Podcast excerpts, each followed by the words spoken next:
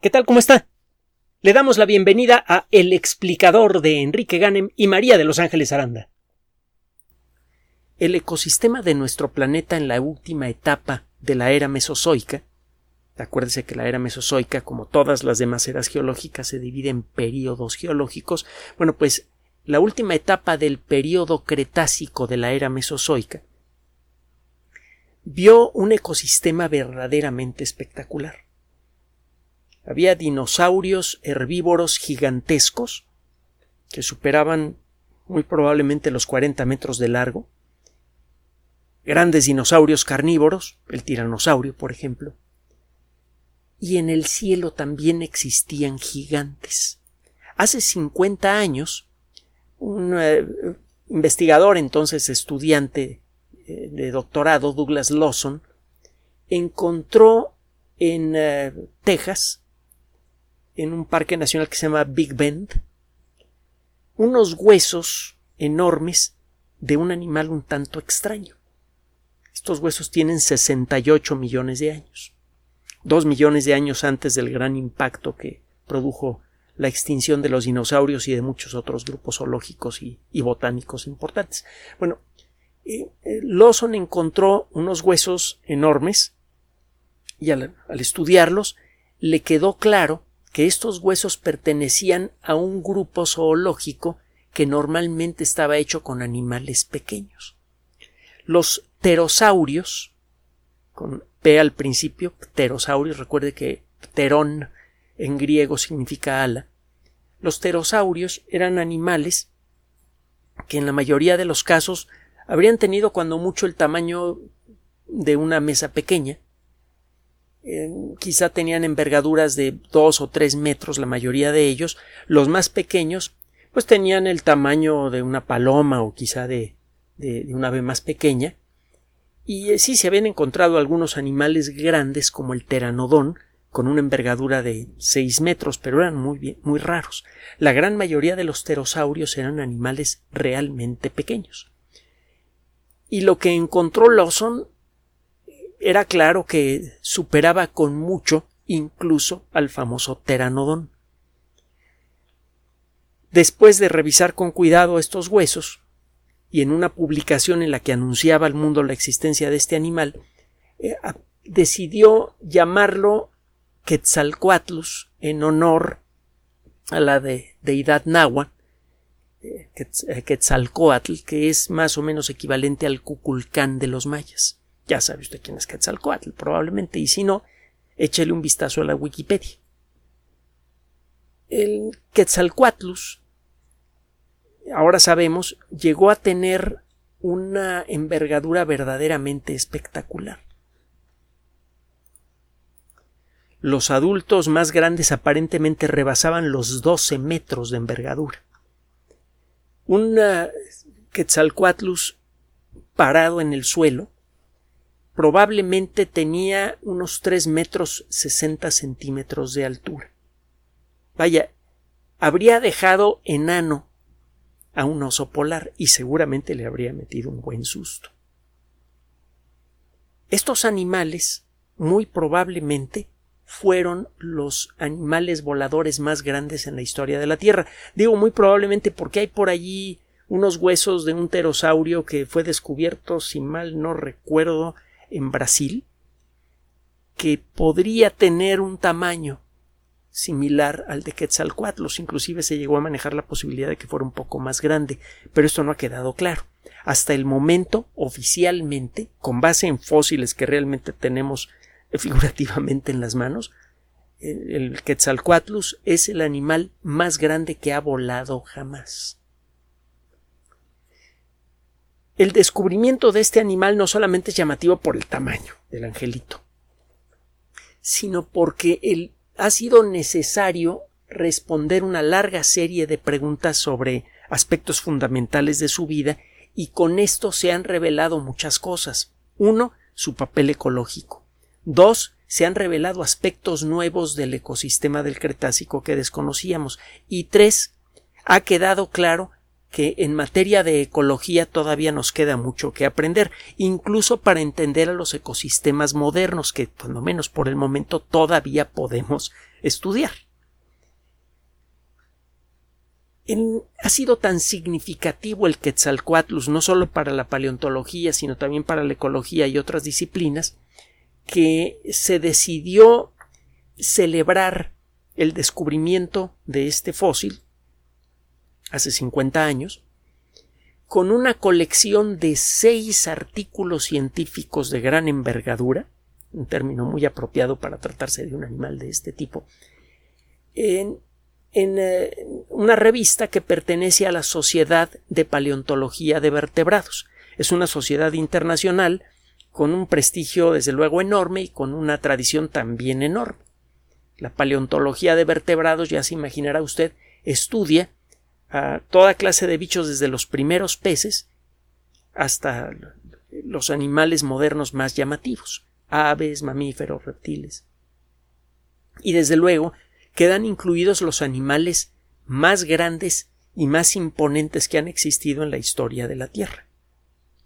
la Sociedad de Paleontología de Vertebrados tiene eh, un rango de, temas eh, de estudio enorme y desde luego muy interesante. Bueno, el que le dediquen un solo artículo a cualquier tema es desde luego eh, un motivo de distinción para el autor del trabajo y para el sujeto del tema del artículo. El que se dediquen seis estudios sobre el mismo tema y sean publicados en forma de un documento único, como una memoria, es algo de veras eh, inusitado. Hay unos cuantos casos en el pasado, pero es algo realmente raro. ¿Por qué? Bueno, verá, el tratar de entender cómo podía vivir este animal resultó al principio una verdadera pesadilla para biólogos, para ecólogos, para paleontólogos, para ingenieros, para un montón de investigadores diferentes.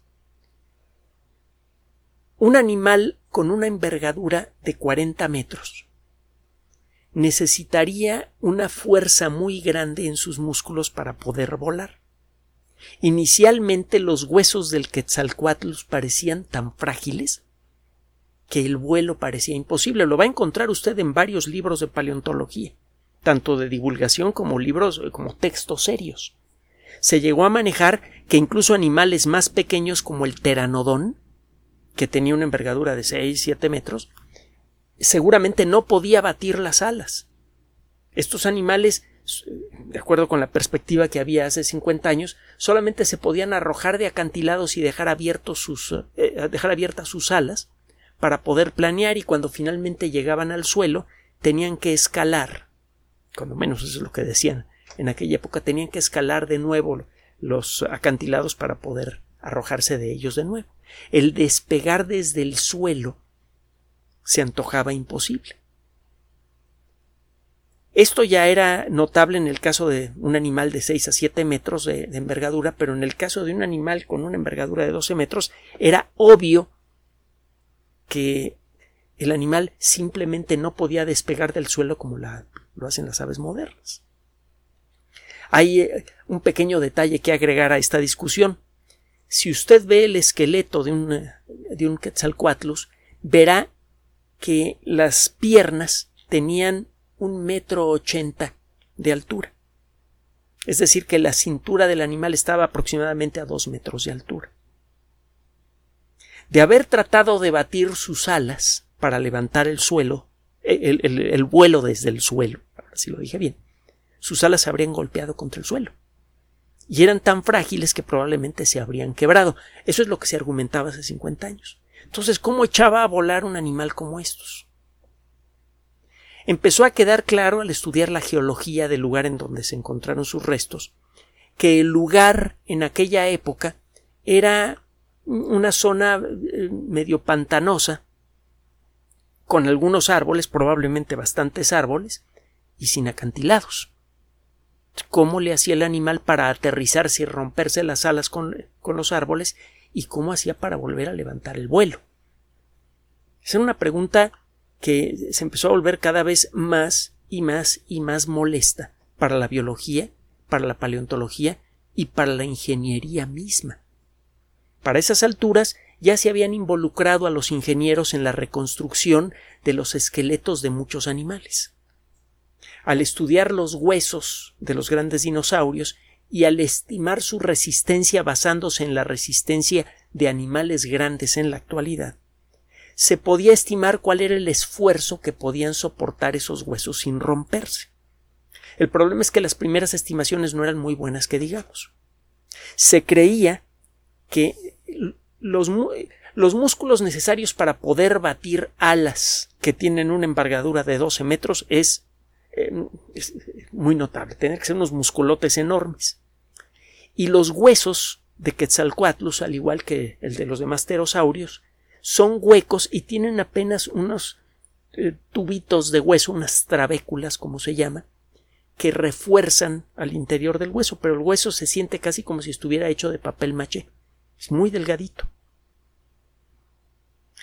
Eh, los, los, ingenieros decían es que a la hora de hacer números, si este animal tratara de echar a volar desde el suelo, Utilizando la fuerza de sus músculos, esos músculos jalarían con tanta fuerza a los huesos de los brazos que se romperían como si fueran de cristal. Y los cálculos parecían ser indiscutibles. Existen otros aspectos que eh, preocupaban a la comunidad científica. ¿Qué comían estos animales? Para sostener un cuerpo de ese tamaño seguramente estos animales tenían que comer muchas cosas. Tenían picos largos y tenían eh, un, cuello estrecho. Así que no podían tragar cosas muy grandes. No podían comer. Eh, eh, qué sé yo, no podían cazar un dinosaurio y comérselo. Tendrían que comer cosas pequeñas con frecuencia. Esas cosas casi con seguridad estarían en el suelo, y eso significa que el animal tendría que descender frecuentemente al suelo comer y luego echar a volar. Se llegó a manejar la posibilidad, y también la va a encontrar en muchos libros de paleontología, de que estos animales, de que en general los pterosaurios y en particular los pterosaurios gigantes, comían carroña. Tiene cierta lógica. Estos animales supuestamente les costaba mucho trabajo aterrizar y volver a, volar.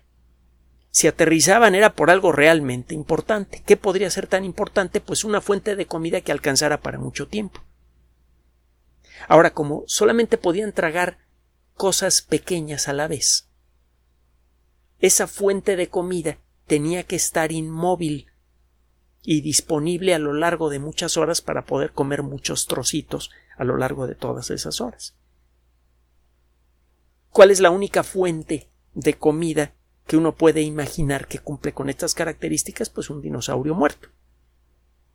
Y se manejaba con gran seriedad la idea de que estos animales entonces eran carroñeros. El caso es que empezó a quedar claro que estos animales no comían carroña. Para comenzar, todos los animales carroñeros tienen dientes o tienen picos capaces de rebanar lo que van a comer. Si usted ve el pico de un buitre verá que es sorprendentemente resistente. En algunos casos, los picos de los buitres son más resistentes y más capaces de cortar que los picos de águilas del mismo tamaño. Las águilas eh, pueden matar a su presa a picotazos. Y normalmente para desgarrarla se ayudan también desde luego de sus patas. Estos animales solamente podían utilizar sus picos para comer. De haber comido carroña, habrían necesitado mandíbulas fuertes y dientes grandes para poder desgarrar la carne porque no se podrían ayudar con las patas o con las extremidades eh, superiores. Solamente podrían confiar en su pico. Los carroñeros muchas veces sí pueden ingerir grandes bocados a la vez cuando menos en relación a su tamaño. Estos animales no. Era claro por la forma de los huesos que esto eh, no era cierto. Cuando se estaba discutiendo esto precisamente, qué comían eh, estos animales, una nueva generación de ingenieros y de paleontólogos que ya en aquella época comenzaban a utilizar modelos de computadora para poder representar mejor las características dinámicas de los fósiles, una nueva generación de paleontólogos y de ingenieros encontraron varias cosas. Uno, pudieron, al revisar con cuidado los huesos de, la, de Quetzalcoatlus en particular, pudieron encontrar unas crestas que tienen en la parte superior algo que parece como una cicatriz. De hecho, también se llaman cicatrices. Estas crestas en, los huesos largos, por ejemplo en los húmeros, los huesos de los brazos y de los antebrazos, más bien de los antebrazos, pudieron encontrar en los húmeros las crestas en donde se anclaban los músculos que venían desde el pecho. En, en la zona del esternón, estos animales tienen una cresta de hueso muy grande, muy fuerte, que se parece un poco a la que tienen muchas aves. Estas crestas de hueso en el esternón le sirven a muchas aves para que puedan anclar allí los músculos grandes que permiten batir las alas con fuerza. A la hora de considerar el tamaño de estas suturas de considerar la fuerza y el tamaño de los músculos que estaban anclados a ellas, y a la hora de considerar el peso calculado de estos animales, empezó a quedar claro que sí que podían volar, y que sí, que sí podían volar agitando sus alas, quiero decir, y que también podían despegar desde el suelo. ¿Cómo caminaban estos animales una vez que llegaban al suelo? a la hora de ver cuál era el rango de movimiento de las articulaciones, era claro que no podían caminar como caminan los murciélagos cuando llegan al suelo. Busque usted videos en YouTube, pida videos de, de los vampiros para que vea cómo caminan los vampiros. Pegan brinquitos. Eh, por cierto, los vampiros son del tamaño de una mano y son animales muy tímidos, no tienen nada que ver con las imágenes que vemos en, en películas de horror. El único peligro real de estos animales es que pueden transmitir enfermedades como la rabia, la enfermedad de Chagas y otras cosas así. Bueno, regresando al tema, los murciélagos caminan a brinquitos. Solo que estos animales tenían huesos que no podrían soportar impactos repetidos con el suelo. No podían caminar a brincos. Además, el imaginar a un animal de tres metros sesenta pegando de brincos para caminar resultaba un tanto grotesco a la hora de hacer estudios biodinámicos, es decir, de, meter en una computadora modelos muy detallados tridimensionales de la forma de los huesos, de los músculos, y al insertar en estos sistemas descripciones de la resistencia de los huesos y la fuerza de los músculos, empezó a quedar claro que estos animales, de manera muy natural, caminaban de una manera muy peculiar. Adelantaban el brazo y la pata izquierdos al mismo tiempo, luego brazo y pata derechas al mismo tiempo, y aparentemente esto les permitiría caminar con gran rapidez, digo, en relación a su tamaño, y sin mucho gasto de energía, así que podrían hacerlo durante un tiempo largo. Todos estos estudios involucraron desarrollar nuevos sistemas de cómputo, nuevos principios para eh, poder describir mejor la relación entre músculos y huesos que se aplican no solamente a estos animales sino a todos los vertebrados.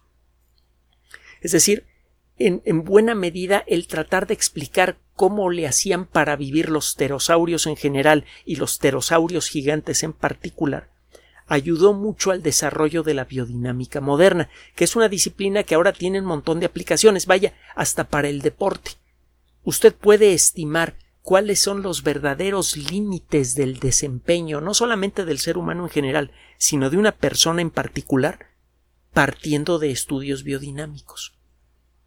Usted puede saber hasta dónde se puede desarrollar la fuerza muscular de alguien para levantar un peso eh, importante o para correr a alta velocidad. Y usted sabe, por lo tanto, si su deportista está haciendo realmente su esfuerzo máximo o necesita algún entrenamiento que le permita alcanzar ese máximo rendimiento. ¿Quién lo iba a decir que hasta las Olimpiadas se han, eh, se han beneficiado del estudio de los grandes pterosaurios? aparentemente, como consecuencia de estos estudios, quedó claro que estos animales podían brincar para echar a volar. Efectivamente, si trataran de batir las alas desde, desde el suelo para echar a volar, sus alas golpearían el suelo, no podrían producir el empuje suficiente para alzar el vuelo y probablemente se lastimarían. Pero si pudieran brincar al doble de la altura de sus patas, el batir de alas ocurriría en forma limpia. Las alas no tocarían el suelo. Eso es lo primero que revelaron los estudios biomecánicos. Y otros estudios biomecánicos empezaron a dejar en claro que los músculos de las patas y la cintura, de todos los músculos involucrados de este animal, eran capaces, sin mucho esfuerzo, de permitirle al animal pegar un brinco de, qué sé yo, dos y medio metros de altura. Con eso, las alas podrían batir libremente sin tocar el suelo y el animal podría echar a volar con un simple brinco. Esto empezó a sugerir nuevos detalles sobre la forma en la que estos animales vivían. Los ecosistemas, cuando menos en los últimos, pues, ¿qué será? 300 millones de años, si no somos muy, si, somos más o menos estrictos, si no somos muy estrictos, pues desde hace unos 450, 500 millones de años, tienen eh, eh, roles ecológicos que son más o menos constantes. Y los animales y plantas que llenan esos roles tienden a compartir características generales. Un buen caso es el Quetzalcoatlus. Resulta que este animal podía pegar brincos y con eso podía darle espacio a sus alas para echar a volar. Eso le permitía echar a volar en zonas estrechas. Eh, si, el animal aterrizaba en una zona arbolada, en un claro, en una sola arbolada, no, no tenía que echar a correr y a batir las alas como hacen los albatros para alcanzar el vuelo. No podría hacerlo en un lugar así. La única manera en la que este animal podría descender con confianza y luego echar a volar en una zona, eh, en un pequeño claro rodeado de árboles, sería volando y, eh, bueno, alzando el vuelo como lo hacen ahora las garzas. Pegan un brinco y empiezan a batir las alas. Ahora, las garzas tienen picos largos, sin dientes, cuellos muy delgados por donde solamente pasan cosas pequeñas. Y viven comiendo muchas cosas pequeñas todo el tiempo. Parece claro que estos animales comían probablemente cangrejos, por ejemplo y otros animales del, mismo tamaño, que por cierto también eran muy abundantes en el ecosistema en cuyos restos fueron encontrados los huesos de Quetzalcoatlus. El tipo de roca en donde fueron hallados los, los restos de este animal sugiere un ambiente semipantanoso, con algunos claros rodeados de árboles, etcétera, etcétera, etcétera. Parece que estos animales claramente eran carnívoros, pero no eran carnívoros cazadores, no era lo que se llama ahora un carnívoro alfa. Eran animales muy sofisticados que se dedicaban a comer a ciertos elementos del ecosistema. Y esto a su vez invita a otro tipo de reflexiones. Una reflexión que se repite frecuentemente cuando se toca el caso de la era de los dinosaurios. Si usted estudia lo que empezamos a reconocer del ecosistema terrestre en aquella época, encontrará animales que cubren esencialmente los mismos eh, elementos ecológicos, los mismos roles. Por ejemplo, el tiranosaurio es un depredador alfa, como el león. Por ejemplo, eh, los grandes titanosaurios, los grandes saurópodos de cuello y cola larga, de chorrocientos metros de largo, esos animales ocupaban un rol ecológico muy parecido al de los grandes eh, eh, herbívoros que encuentra usted en algunas llanuras africanas. Se han encontrado terrenos llenos de huellas de estos animales porque parece que viajaban en manada. Imagínese una manada de animales de 40 metros de largo.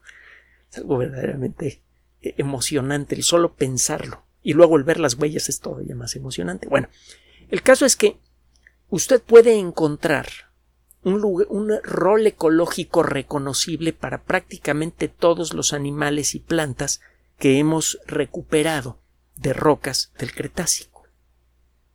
Pero el caso es que en, en el caso de los animales, muchos de los ejemplares son enormes.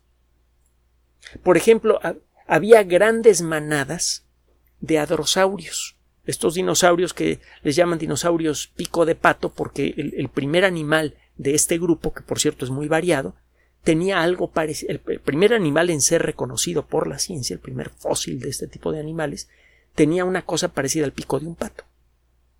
Veo que ahora hay otros dinosaurios que pertenecen al mismo grupo que no tenían picos así, pero que tenían cosas raras en su cabeza. Estos animales tenían seis metros de largo y eran muy abundantes. En la actualidad, en las sabanas africanas, el, animal que cubriría el mismo papel sería el ñu, solo que un ñu tiene que 3, 4 metros de largo, cuando mucho. Estos animales medían de 6 a 9 metros de largo. Eran mucho más pesados, mucho más altos. En el caso de los herbívoros más importantes, pues algunos alcanzaban los 40 metros, y no es que más. Y los carnívoros, pues mira, el tiranosaurio, ya le he dicho que tenía el cráneo del tamaño de este escritorio que tengo enfrente, tenía dientes del tamaño de un plátano macho, y este, y parece que tenía un carácter de la patada. Este, estos animales tenían de 13 a 15 metros de largo. Su alzada es decir, la, altura de su cadera era quizá de unos cuatro metros.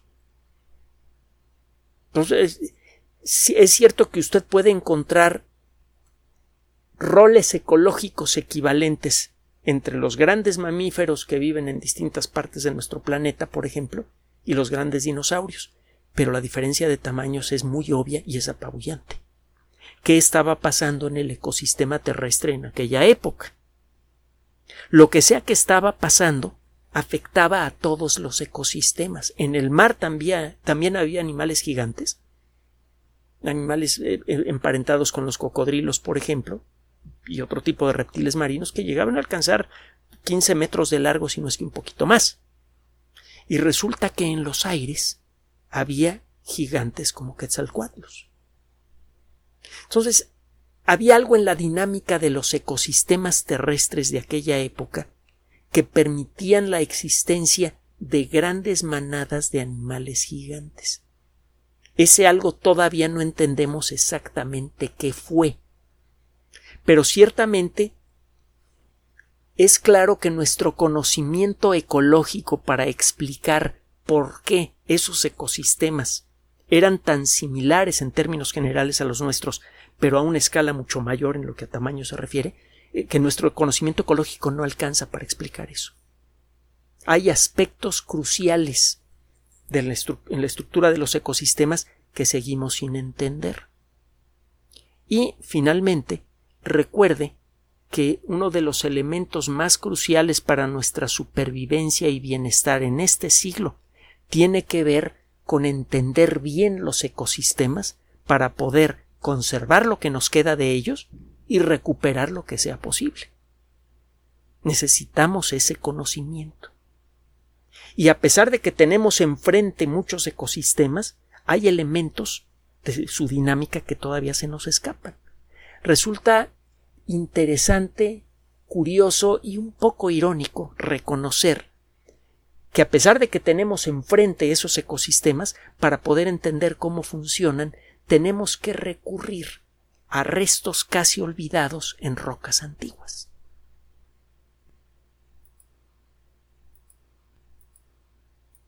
Gracias por su atención. Además de nuestro sitio electrónico www.alexplicador.net, por sugerencia suya tenemos abierto un espacio en Patreon, el explicador Enrique Ganem, y en PayPal, el explicador patrocinio por los que gracias a su apoyo sostenemos este espacio. Puede usted descargar gratuitamente estos audios en formato MP3 en Spotify y en iTunes como El Explicador sitio oficial y en SoundCloud como El Explicador y con formato de video en YouTube en El Explicador sitio oficial. Recuerde nuestras redes sociales de siempre, Twitter Enrique-Ganem y en Facebook Enrique Ganem sitio oficial, El Explicador y los grupos que usted ya conoce. Finalmente, el explicador siempre somos María de Los Ángeles Aranda y Enrique Ganem. Gracias.